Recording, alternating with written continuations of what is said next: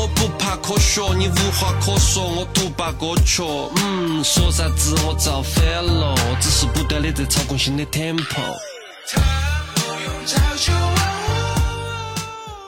一是被现实踩在脚下，二是对命运竖起中指。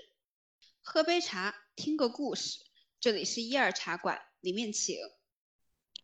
Hello Hello，大家好呀！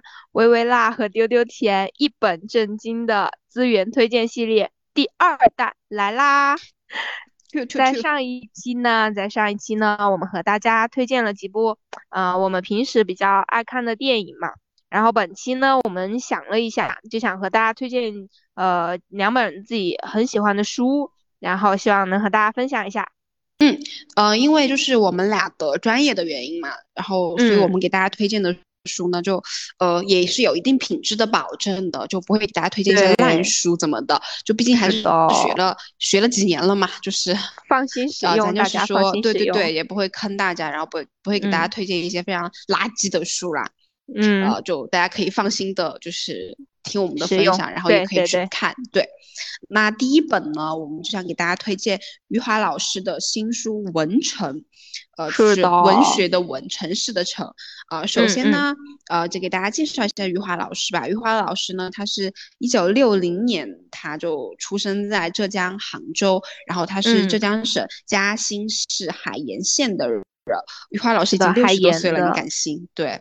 然后，对他就是属于中国当代的作家了嘛。然后他是一九七八年，他高考落榜之后呢，他就进入了卫生院当牙科医生。余华老师的拔牙经历，大家如果有有兴趣的话，可以上网络搜索一下，到处都是这个。是的，这个历史，对这个梗。对，然后一九八三年的时候呢，他就呃是发表了自己的首部短篇小说《第一宿舍》。然后一九九二年的时候呢，就出版了我们很爱的呃长篇小说《活着》了嘛，就《活着》，我觉得对大家也很推荐大家去看一看啦。然后一九九五年的时候呢，他就创作了长篇小说《许三观卖血记》，然后在《收获》这本杂志上面发表了。嗯，然后二零零三年的时候呢，英文版的《许三观卖血记》呢就获得了美国的巴恩斯诺贝尔新发现图书奖，就是跟诺贝尔那个文学奖就差几个字而已了。对，那二零二一年呢，他就出版了八年以来就是首部长篇小说，就是他已经沉寂八年，就为了这部小说。对，就是咱们今天推荐的《文成》啦。对的，对的。那大家可能了解余华老师比较多的作品，就是《活着》嘛。谁不会为了富贵的遭遇唏嘘一声？哎，真的，他是他是懂得怎么把悲伤留给读者，把快乐留给自己的。余华老师是有点懂这个的。没错。那我们今天呃想给大家推的《文成》呢，就是他前两年出来的新书，就也是刚刚就是田说的，沉寂了。八年的一部作品，就可以说这本书是耗费余华老师，呃，时间心神，不管是时间心神，都是比较多的一本书嘛。他描述的，嗯，就是清末明初的，嗯，一个爱情悲剧。大家都知道，自古民国出怨女嘛，还不单单是我们平常见到的那些军国虐恋。其实余华老师他就很擅长把。普通人的这种平常生活展现给你，但是又把他们人物嘛，是的，是的，底层人物，对，没错。但是他又他又把他们仅存的美好，你知道吗？他会撕碎给你看，这个就真的很扎心了。哎，他这本书就也大概也大概是这样的一个呃走向嘛。这本书主要讲的就是一个北方汉子。林祥福他南下寻妻的故事，可以这样总结吧？嗯，可以。林祥福他本来就是呃，当时所谓的嗯吃穿不愁的乡绅嘛。然后在与北上的阿强和阿美他们相遇之后，然后他爱上了阿美嘛。然后在之后就非常非常嗯顺当的和小美结婚。虽然他当时有过怀疑，但是他还是选择了相信，因为。我感觉他这个人还是呃什么对爱情还是有挺美好的追求的，毕竟那么有钱啊，也没有娶个一一妻半女呃那种的。后面遇上了阿美和他成婚，然后但是后来几个月就小美突然人间蒸发，然后一起消失掉的就还有他自己的那些财富，他的金条。林祥福就不认命呀，就带着他不足百天的女儿南下来找他。然后他当时对小美唯一的了解就是他住在文城这个地方，而且他还不知道文城这个地方究竟存在吗，或者是在哪里，这些他都不知道，他就只知道这个名字叫文城，他就这样上 路了。天呐，那路上的艰险大家应该也是能够想象的嘛。主要就是明明自己有可以有可以有另外的选择，比如说他可以。就是自己把呃女儿独自养大，然后再找一个老婆，对，再娶一个这样，他就偏偏不，他就偏偏为了一个可以说是性情中人啊，对，真的是个性情中人。从从这两点就真的能够看出他的这种品质，他就偏偏是为了一个可以说是毫不相识的人，就才认识几个月，你知道吗？就背井离乡，然后没有目的地的远行。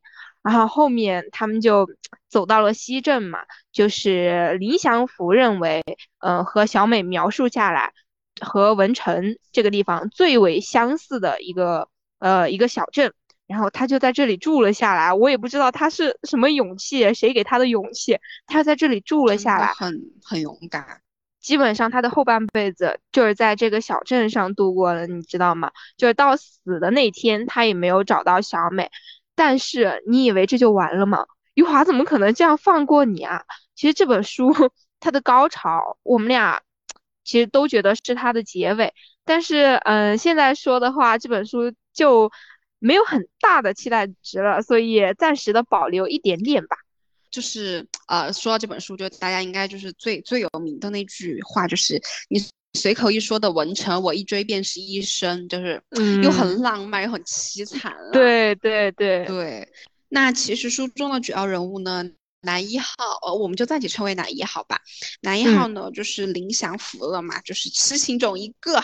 那女一号呢，就是小美，就是那个骗林祥福那女的，还给他生了个娃。对。然后男男二呢是陈永良吧？哎，陈永良。他可不是什么小美的什么第二个追求者什么的，他是我林祥福到了文成之后呢遇到的一个好心人吧。他们一家后面呢也是和林祥福就发展成了家人的关系嘛。那就是对，其实本书的就是主要是这讲的这三个主人公吧，就是他们几个呢，我从个人的情感上来说的话，我并没有说我特别的喜欢哪个角色，但是其实每个角色他都特别特别真实。就是有缺点也有优点的普通人吧，对对对，对他没有去去造神，就是像现在内娱，就是大家粉丝都很喜欢造神嘛，他没有 去，对，就连接，而而且就是我会觉得，就连接他们所有人的，其实就是一个情字吧。就情感的情，嗯，就这是我特别喜欢的，对，就是他们之间是从多方面来凸显情这个字的。比如说小美和林祥福吧，他们在一起是因为欺骗嘛，因为小美骗林祥福。那就小美她也不是说她就是一个骗子，心肠歹毒或怎么怎么样的，她也是，就是她有一个很凄苦的身世的，然后她也是另有隐情的嘛。那就是其实后面林祥福的真情是打动了小美的，然后。他们之间是有爱情在的。是的，是的，对，就是，但是这个就是一个先婚后爱的剧本，我操，先婚后爱，突然开始晋江文学，真的笑了，又开始晋江文学了。对，然后就林祥福和陈永良他们一家的话，就是呃，互相的真诚与善良打动了对方吧，就他们两家就产生了一个血浓于水的亲情，这也是就是为什么后面就有一段林祥福他的女儿就是被土匪绑架了之后嘛。陈永良他们一家就是愿意用自己的儿子去去换女儿啊，因为就是在他们的在他的心中，就这都是他的孩子。但是男孩子会更加皮糙肉厚一点，就是女孩子不能被亏待嘛。哦，这也是对，就是其实这就是家的那种亲情了吧。嗯嗯嗯。那就是其实包括他们那些，因为就是这是一部就是那个年代就是很土匪混战就很动荡的年代嘛。那就是土匪之间的话，它其实也是。很那个的，就是有情的，就是因为很多他是迫不得已去当土匪的，他本性是不坏的。因为你想，你不当土匪，你你就没饭吃呀，你只有被迫去做这些伤天害理的事情。那其实我记忆很深刻的是，因为有一个土匪，他叫和尚，他的他的他的 A K A 和尚。对 真的，疫苗真的人人如其名啊，他真的就是一个很善良的人。他最后他就救了陈永良的儿子，因为陈永良的儿子不是被土匪绑架了嘛，就他们换过去的。嗯。然后就是呃，和尚的话，他也是为了自己和母亲能够活下去，他才迫不得已去当土匪的。你就嗯，就是你看到这些片段，你就会觉得也牵动了你自己的一个情感吧，就又特别心疼。对，就是看完这本书，你就会有那种，呃，人性的共鸣那种感觉，是你会被他们之间的那种情感所打动。然后这本书，嗯，我看完的时候，就是现在我还能记住比较深刻的点，就是我在当时看的时候，其实。一开始我是能分得清楚人物主次的，就是林祥福嘛。然后后面越看我就越分不清楚人物的主次了，因为背景都是就是又往回倒了很久来交代没错没错，很很迷迷这很迷迷。后面就是到林祥福住在西镇之后，然后他逐渐的掀开了属于各个人物的故事，然后我就会觉得这本书其实就更像是一一部立体的群像小说吧，我会觉得。对，小美和阿强，他也刚刚那个溜溜甜说了，他们其实也不是完完全全的坏心眼儿。就当你看见他们的那一页的故事的时候，我记得是在那个，嗯，文成补，就是在后面的那一节，就是讲了小美和阿强他们的这一段故事。然后你带入其中，可能你当时也会做出这个选择，你知道吗？他们两个本来。本来是应该有嗯一个比较美好的未来嘛，但是事实所迫，小美就只有拿上林祥福的金条，然后选择阿强。其实阿强和小美是，呃，比那个那个阿那个小美和林祥福要早的，他们两个之间的感情，但是他们在林祥福面前就呃为了骗林祥福的金条嘛，就只能说他们是兄妹。对呀，啊，我当时其实我还为他们俩的爱情流了泪，他们俩的他们俩的爱情也很 好磕，真的真的就是你你就不会觉得，嗯，啊不，你就会觉得，嗯，没有就是完全的好恶吧，你就会看到每一个角色身上他们的闪光点，但是像这样小美和阿强也没有落得一个很好的结局，可能。这就是 余华老师吧？嗯，对。我的天呐，就他们各有各的坚守，然后也各有各的寻找。我当时就在看到林祥福死的时候嘛，就很恨小美啊。就要是不会他的，不会不会有他的话，那怎么会有这么多的事端啊？对吧？还要跨越半个中国来找你，你谁呀？我都不知道你的真实名字，还有你真实地址在哪里，我就跨越半个中国来找你。但是就在看到后面文成补的时候，我这该死的同理心啊动了。他他的遭遇才是真的，而且和林相福的相遇其实也是出于偶然，就总是有那么多的身不由己给到他，然后才让他最终走上了这一条路。但是最终他也遭受到了惩罚，对吧？嗯，这可能就是比普通人还要再。惨一点的那类人的遭遇，我就会觉得，嗯，很真实吧。唉，呃，就是我也觉得，哎呀，这个故事讲到这儿就突然很沉重了。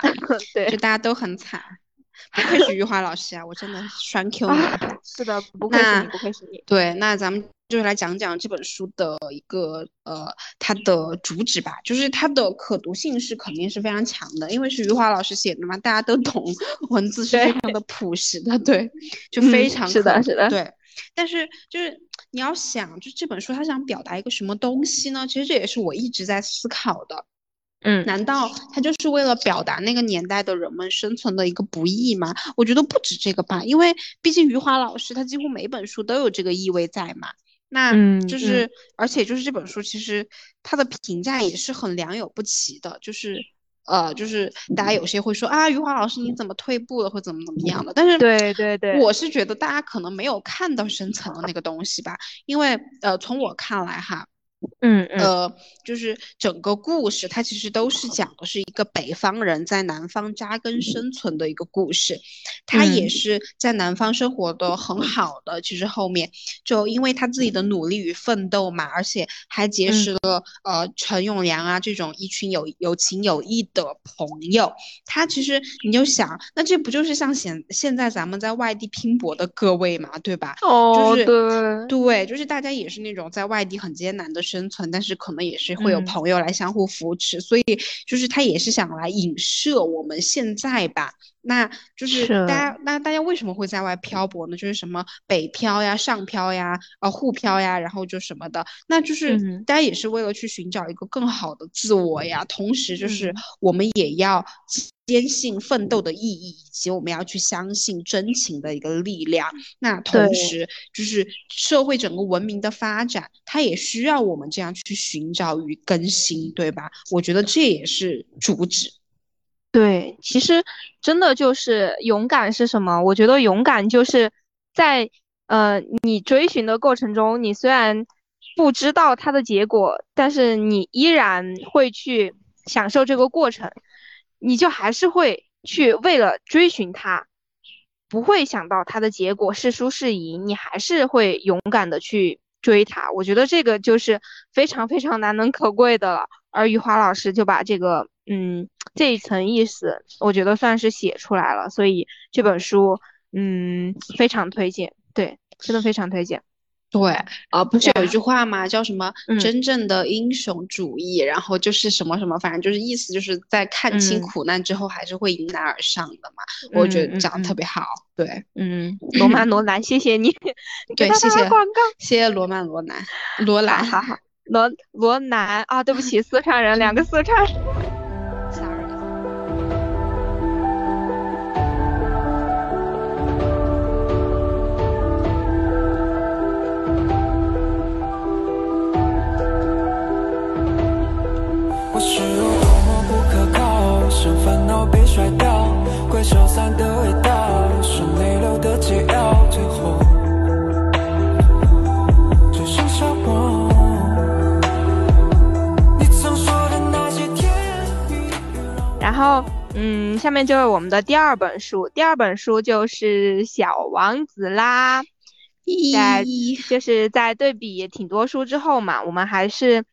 嗯，决定说来推这一本书。刚才 给大家推的文成，可能就我们两个都越说越沉重，就想说，嗯，再来一部比较温，嗯，温暖柔软一点的书，来给大家的心灵稍微 马杀鸡一下，因为都是沉比较沉重的话，就可能嗯不太好。那我们先来说一说，嗯，这本书的作者吧，还是，嗯，我觉得如果要我用一个词来形容他的话。斜杠青年吧，可能我觉得是真的很最合适的。是的，就他的碑文上对他的介绍就是诗人、小说家、飞行员。那这个人他就是来自法国的安托万德圣埃克苏佩里，反正大家就就就就记住埃克苏佩里就可以了。所以。我们也不奇怪，其实他的文学作品有很多都是描绘飞行员飞行员的生活嘛，因为他自己本身就就当过飞行员，就是有这一系列的背景。嗯，那至于就是他怎么当当上飞行员诗人的这些，大家也就可以自行去了解。我们在这里啊，主要还是说书嘛，就嗯不太多说了。那他的作品其实大家。嗯，最最最最最最了解的可能就是他的童话作品《小王子》了。那嗯，他就是在呃大概一九四零年的时候流亡美国，然后就侨居在纽约嘛，他就开始埋头搞文学创作。然后在嗯四三年参加了盟军在北非的抗战，然后他是四四年的时候好像是在执行第八次飞行。侦查任务的时候失踪了，但是，哎，这个这个说来也有点啊，好，不说不说，嗯，反正就是可能在那个时候创作的呃这一部作品嘛。对，就是最后也是一个下落不明的一个结局吧。对对对，那我们哎。回回到小王子吧，就呃，本书讲的呢，就是小王子他是一个超凡脱俗的仙童，他住在一颗比他只大一丁点儿的小行星上，就是 B 六幺二小行星。B 六幺二，对，陪伴他的呢是一朵他非常非常喜欢的小玫瑰花，但是呢，小玫瑰花的虚荣心就伤害了小王子对他的感情，小王子就告别了小行星，他就开始了遨游太空的一个旅行。嗯，他先后的访问了六个行星吧，就各种见闻使他陷入了忧伤，他就感到大人们都好荒唐可笑呀，真的太不正常了。那就是只有在其中一个点灯人的一个星球上，小王子他才找到了一个可以作为朋友的人。但点灯人他的天地是十分狭小的嘛，就除了点灯人他自己，容不下任何第二个人。对，没错。对，那。就是在地理学家的一个指点下，孤独的小王子他就来到了人类居住的地球嘛。啊，小王子就发现了人类就是一个很缺乏想象力的，就只只知像鹦鹉那样重复的讲别人讲过的话。那小王子这个时候他就越来越想念自己星球上的那一朵小玫瑰了。是的，后来呢，小王子他就遇到了一只小狐狸，小王子他就用耐心征服了小狐狸，就与他结成了亲密的朋友关系吧。那小小狐狸他就把自己心中的秘密，就是呃。就是肉眼看不见事物的本质，只有用心灵才能洞察一切。就作为礼物，然后送给了小王子。那用这个秘密呢，小王子他在撒哈拉大沙漠呢，与遇险的飞行员一起呢，找到了生命的泉水。那最后就是小王子他在蛇的帮助下，呃，离开了地球，重新回到了他的 B 六幺二小行星嘛。对。那童话呢，就是描写的小王子，他没有被成人类骗人的世界所征服，而是最终的找到了自己的理想。这理想呢，就是连接宇宙万物的爱，而这种爱呢，就是又是世间很缺少的。因此呢，就小王子他常常流露出一种很伤感的情绪。那作者呢，就是在献词当中也说，这本书呢，它是献给长大了的，呃。长成了大人的从前那个孩子，对他就是给成人的一部童话吧，可能是。对，这本书主主人公刚才我们丢丢舔说的就是我们的小王子了。但是大家需要注意的就是，全书它的嗯后面的叙述者的角度，呃是一个就是地球上的一个飞行员，就是以他的视角。讲述了小王子的故事，以及嗯，他们两个之间友谊诞生的过程啊。小王子真的是一个非常神秘但很可爱的一个孩子，就是他住在 B 六 B 六幺 B 六幺二嘛。对，我真的我都我都说不清楚了。B 六幺二，我记得我第一次听这个名字的时候，还不是在。小王子里面是我的 B 六幺二相机，美颜相机。那美颜相机，对，我真美颜美颜相机要快于呃那个小王子一步。笑死！他美颜相机开始卷这种文学了。对我当时就想怎么取这么个名字，然后后面看了书我才知道，嗯，他的小星小星球叫 B 六幺二。然后他就是这里唯一的居民嘛，然后他离开了自己的星球和他爱的玫瑰花旅行，来到了地球，就是他遇到了星球上各种形形色色的人，但是没有人能够理解他的内心，嗯，然后他也读不懂他们的想法，然后甚至会觉得，就是他们会有这种想法本身就是很奇怪的一件事情，他不能理解，就是他一直为世界上没有人能够理解他。而悲伤，直到到了地球，他遇到了飞行员，也就是文中的我。我居然读懂了小王子蛇吃大象的话，而不是，嗯，那是一顶帽子，那是蛇吃大象。啊，我也是唯一一个读懂他的人，这就让小王子的信心莫名的被提升，就是他对于这个世界理解的一个信心，啊，不仅仅是他。呃，在与世界交往的方面嘛，而且还有他对他嗯深爱的玫瑰花，在地球他也交到交到了心灵相契的朋友。那在最后呢，他也会逐渐尝试用嗯玫瑰花的角度来考虑问题，试图理解他人。可能这就是嗯小王子成长的一个结果啊！我我天，我刚刚又想说产出，疯了吧？是一个结果。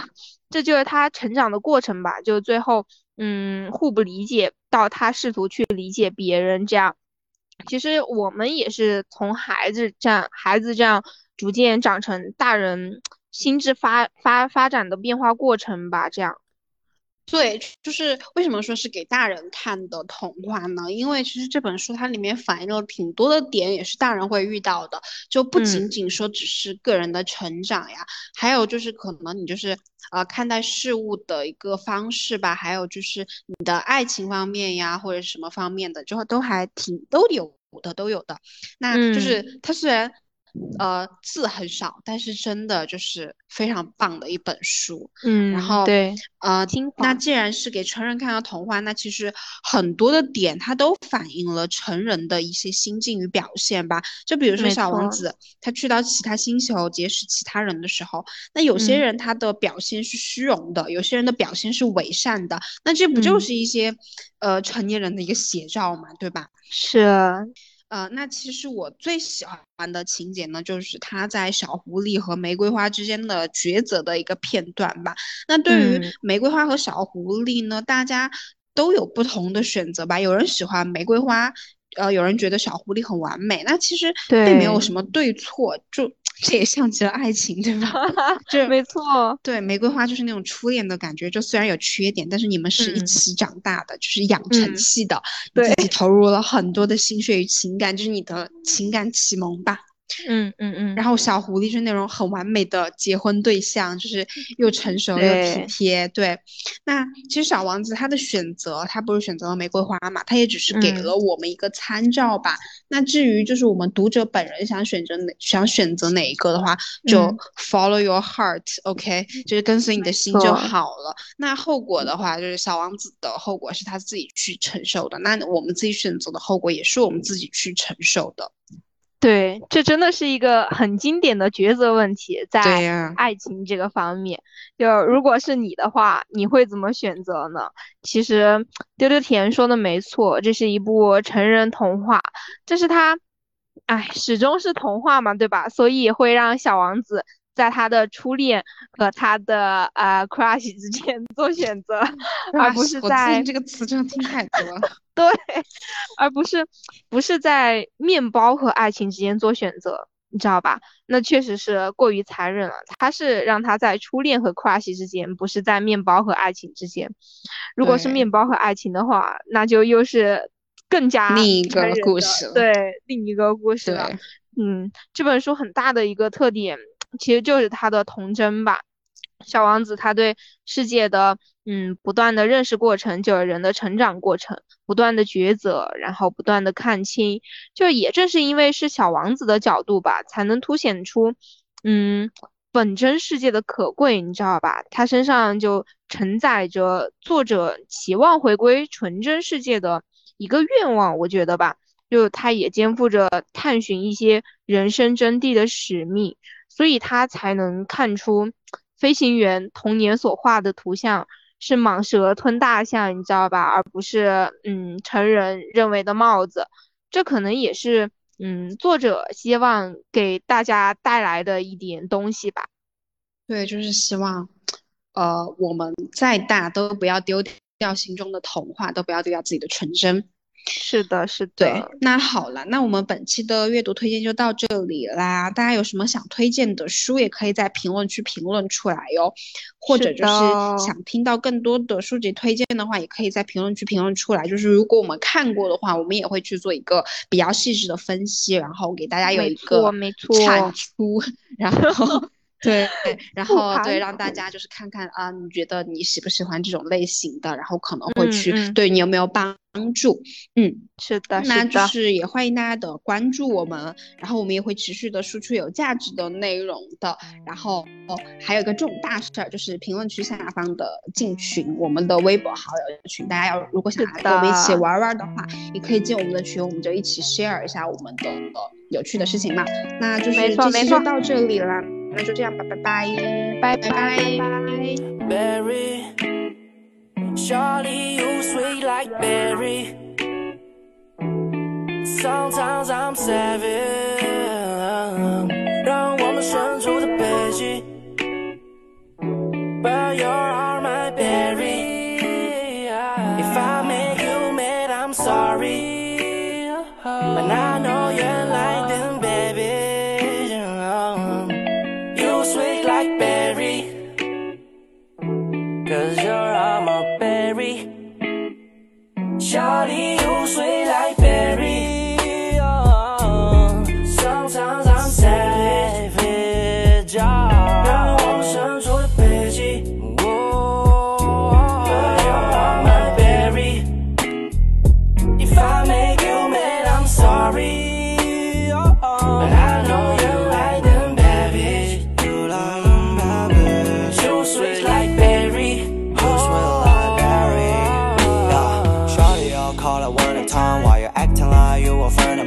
I thought about you all the time. I'm just paranoid like dollar sign. 想要征服你，做个深呼吸，每次都要调整我的胜负欲。可是你的笑容让我很出戏，觉得很熟悉。Cause it's meant to be. She the funniest bitch，不管走哪儿。She the Harley Quinn，I'm the Joker。新的 Prada 搭配高腰，带上我的冰早的 choker。所以就这样投降，你美丽的我让快休克。When I woke up，你乌黑的头发，Damn you